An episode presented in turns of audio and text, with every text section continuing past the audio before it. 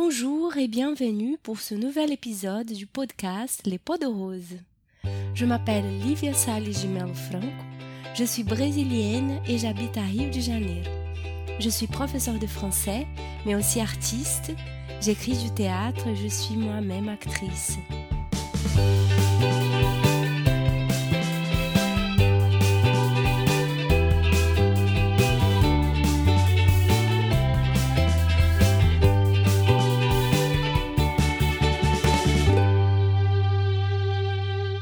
Aujourd'hui, je voudrais que vous connaissiez Maïra. Elle va nous raconter un peu sur son histoire et sur ses pouvoirs. Maïra, est-ce que tu peux te présenter? Bonjour à toutes et à tous. je m'appelle Maïra, j'ai 28 ans. Euh, je suis prof de français, mais euh, je suis prof et j'ai d'autres mots qui me définissent aussi. Euh, je suis femme, mère, professeur, artiste, traductrice parfois. Et oui, c'est tout. Si je te demandais de te présenter en portugais, tu penses que ta présentation aurait été différente? Non, pas trop. Euh, c'est pour moi c'est toujours difficile de, de dire euh, qui suis-je? Euh, et j'essaye de, de, résumer un peu et après avec d'autres questions ça serait plus clair à mon avis. Tu trouves que ta voix est différente en français et en portugais? Oui, je crois que c'est à cause de ou grâce à je sais pas à, à l'intonation de la langue. Alors, euh, même pour les voyelles qui sont différentes et pour, euh, pour la phonétique qui est vraiment différente, on change la voix, mais je crois que c'est, c'est, c'est naturel. On devient différent avec la langue étrangère. Est-ce que ça change ta personnalité aussi? Tu as une personnalité française et une autre personnalité hmm. brésilienne? Non, je pense pas. Je pense pas. J'essaie toujours, euh, même avec une langue étrangère, de d'être euh, fixé à mes caractéristiques personnelles. Alors, euh, même avec le français, et comme je suis toujours intéressée au, monde francophone, je, je cherche toujours des cultures différentes. Je suis pas trop fixée au monde français. Alors, je crois que c'est un peu euh, le mélange. Et, oui.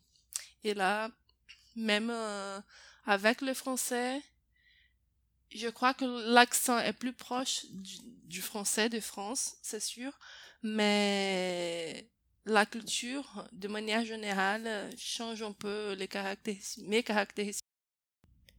Est-ce que tu peux te présenter en português pour qu'on écoute ta belle voix brasileira?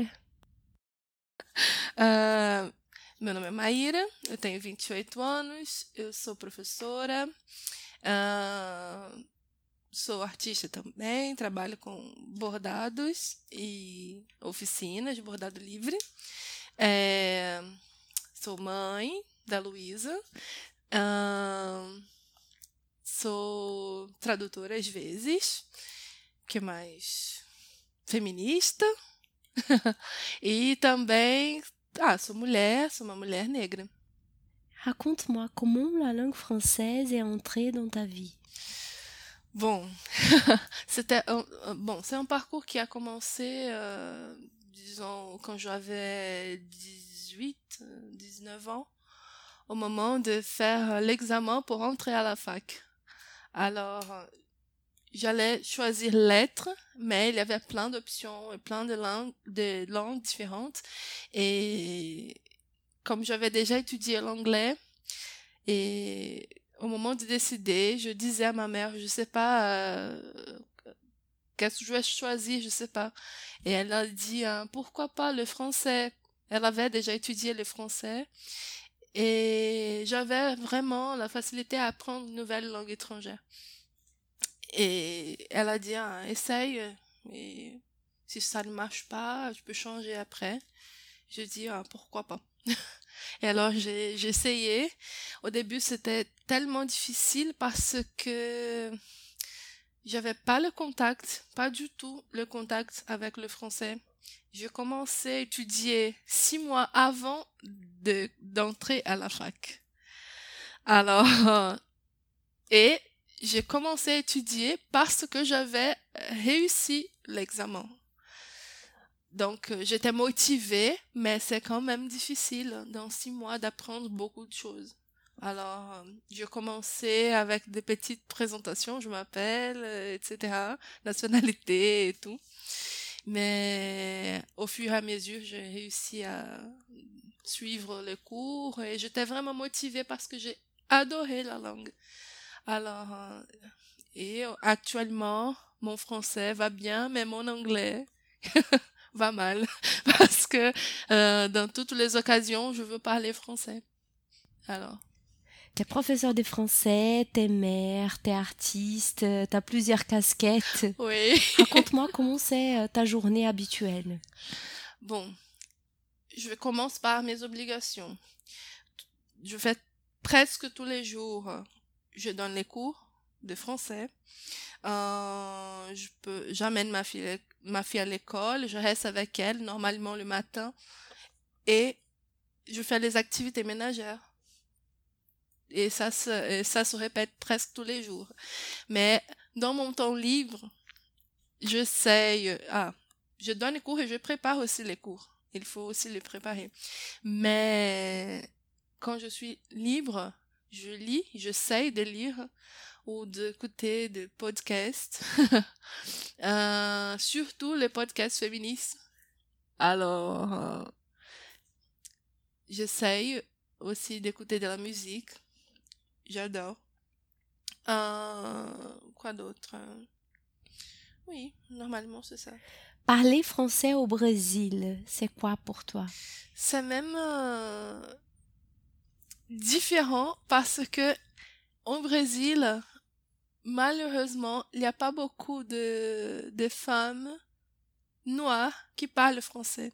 Donc, euh, quand euh, quelqu'un me demande quel est mon métier, quelle est ma profession, je dis euh, je suis prof de français, c'est toujours une surprise. C'est une bonne surprise, mais quand même, c'est, gênant pour moi parce que je vois que c'est vraiment différent pour les autres. Alors, et même pour trouver d'autres euh, collègues qui parlent français dans ces contextes, c'est, c'est vraiment euh, encore difficile de trouver. Alors, euh, parler français ici, c'est, j'ai beaucoup d'amis qui parlent français et c'est, vraiment facile à trouver des francophones à Rio. Mais c'est pas évident de trouver des femmes comme moi, par exemple. Il n'y a pas beaucoup. Alors je dirais que ça c'est une expérience riche, mais différente. Quel conseil tu donnerais à un professeur qui commence sa carrière aujourd'hui au Brésil? Bon, aujourd'hui, euh, mais ce sont des petit conseil pour aujourd'hui, mais pour toujours. Je crois qu'il faut être euh, curieux, euh, toujours chercher des, des, sources pour mieux travailler, euh, poser des questions, n'hésitez pas à poser des questions aux autres. Euh, être, il faut être attentif parce que oh, je crois que j'ai appris la langue parce que j'ai bien observé euh, les comportements, la, manière d'agir des autres, euh, en observant vraiment. Et je sais pas quoi d'autre. Il faut étudier toujours. Même euh, quand on finit les études à la fac, même quand on continue, il faut toujours euh, étudier pour enrichir soit le vocabulaire, soit les points de grammaire qui sont énormes. Euh, il faut toujours euh, étudier. Quels sont les avantages et les inconvénients de ce métier de professeur, à ton avis? Mhm. avantages, il y a plein d'étudiants motivés et qui, qui nous donnent le plaisir d'enseigner vraiment. Et ce contact avec le, les gens, pour moi, c'est le plus enrichissant. Et comme difficulté, c'est vraiment un métier qui est fatigant. Et je crois que d'une manière générale, on n'a pas beaucoup d'investissement. Alors, euh, il faut euh, vraiment résister dans ce contexte parce que euh, on n'a pas beaucoup de d'appui. Quand je présente ce podcast, je parlais un peu sur mes difficultés à cacher mon accent et comment je ressentais cela comme un problème. Est-ce que tu as des questions par rapport à ton accent, toi? Donc pour moi, j'étais vraiment j'avais pas confiance en moi avant d'aller en France. Euh, et quand j'étais ici et mes profs disaient non mais tu parles déjà bien français. Mais j'étais pas vraiment confiante. Et quand j'y suis allée euh, je suis je suis restée à Paris et pendant un mois environ et pour étudier. Et là, j'ai eu la surprise parce que j'étais là, j'étais dans une maison d'accueil et c'était une femme qui m'a reçue et elle disait que j'avais pas l'accent. J'ai dit mais, mais mais comment? Parce que je suis brésilienne, c'est vraiment une langue complètement différente. Elle dit non, non, mais tu n'as pas d'accent. Je peux pas reconnaître d'où tu viens. Peut-être une fille étrangère, mais pas elle savait pas exactement d'où. Et dans toutes les occasions, quand je, rencontrais des gens francophones, euh, les gens ne savaient pas vraiment d'où d'où je suis. Alors, euh, j'étais contente de savoir que j'avais pas l'accent, mais bien sûr, pour la langue, il y avait euh, parfois des problèmes, je me trompais, mais pour la pour les prononciations c'était vraiment une surprise. Et c'est ça bon je suis allée en France en 2014 je crois alors ça fait déjà quelques années aux étudiants qui ont toujours peur de se tromper tu dirais quoi? N'aie pas peur. Euh, n'hésitez pas à se tromper parce que dans ces moments où on se trompe, on apprend aussi. Alors, euh, et parfois, on garde ces, ces mémoires, et c'est pas pour traumatiser, mais c'est juste pour euh, apprendre et faire autrement après. Essayer de faire autrement après. Et dans un moment donné, on va vraiment réussir à, bien parler. Euh, je cherche jamais la perfection, mais euh, je suis toujours euh, motivée à apprendre et à refaire autrement. Ça, c'est, je crois c'est le secret.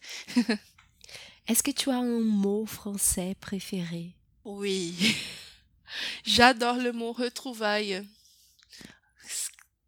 Même le sens est très, est très beau. Euh, quand on dit retrouvaille, ça veut dire qu'on va rencontrer ou retrouver des gens dans un certain temps. Imagine quand ta mère est partie euh, à l'étranger, dans dix ans après, vous allez faire le retrouvaille, vous allez vous retrouver après. Et c'est, c'est vraiment, c'est un mot qui c'est pas du tout pour une occasion spécifique, mais le sens m'apporte euh, une certaine, euh, une bonne sensation. Em português, qual que é a sua palavra preferida? Oui, saudade. J'adore ce mot. Pourquoi? C'est aussi plus ou moins le même sentiment euh, quand j'écoute retrouvailles, quand j'entends retrouvailles. C'est vraiment les deux me donnent une émotion spécifique. Je sais pas si je réussis à expliquer, mais elles viennent avec un sentiment. Un petit portrait chinois. Tu peux me répondre en français ou en portugais comme tu veux. Si tu étais un animal, tu serais quoi? Un chat. Un plat. Euh, J'ai pas réussi à, à trouver un plat préféré, mais les fruits de mer. Une chanson. Actuellement, euh, je suis en train d'écouter tous les jours une chanson qui s'appelle La mer est calme des Bon Mazoué. Une couleur. Mauve. Une région. Ah, le nord-est brésilien. Une ville? Salvador. Un vêtement? Une robe. Un film? Bacurau. Un livre? Americana de Chimamanda. Un fruit? Les raisins. Un sport? Yoga. Un métier? Bon, j'adore mon métier, professeur, mais je pensais à actrice. Un objet. Un livre. Un boisson. Le vin rosé. Une fleur. Tournesol. Pour finir, est-ce que tu pourrais me lire un passage de littérature que tu as préparé pour présenter, que tu préfères? J'ai trouvé euh, une situation d'un livre, euh, j'adore ce livre, c'est Persepolis de Marjane Satrapi. Et bon, je vais, je vais lire la citation parce qu'elle est pas trop petite. bon, c'est Écoute, je n'aime pas faire la morale, mais je vais te donner un conseil qui te servira jamais. Dans la vie, tu rencontreras beaucoup de cons. S'ils te blessent, dis-toi que c'est la bêtise qui les pousse à te faire du mal. Ça t'évitera de répondre à leur méchanceté. Car il n'y a rien de pire au monde que l'amertume et la vengeance. Reste toujours digne et intègre à toi-même. C'est la grand-mère de Marjanie qui a dit, qui donne ce conseil à elle. Merci beaucoup Maïra d'avoir participé à ce podcast. Merci pour cette belle retrouvaille chez moi. Merci toi Olivia, merci beaucoup. Merci à vous de nous avoir écoutés. Ce podcast est enregistré chez moi, à Copacabana, et à chaque fois je reçois un invité différent pour découvrir ces poteaux roses. La musique qui déclenche et clôture les épisodes a été réalisée par Rubens Cavalcante. J'espère que cet épisode vous a plu. On se retrouve bientôt pour un nouvel épisode. Merci et à bientôt. Obrigada e até breve.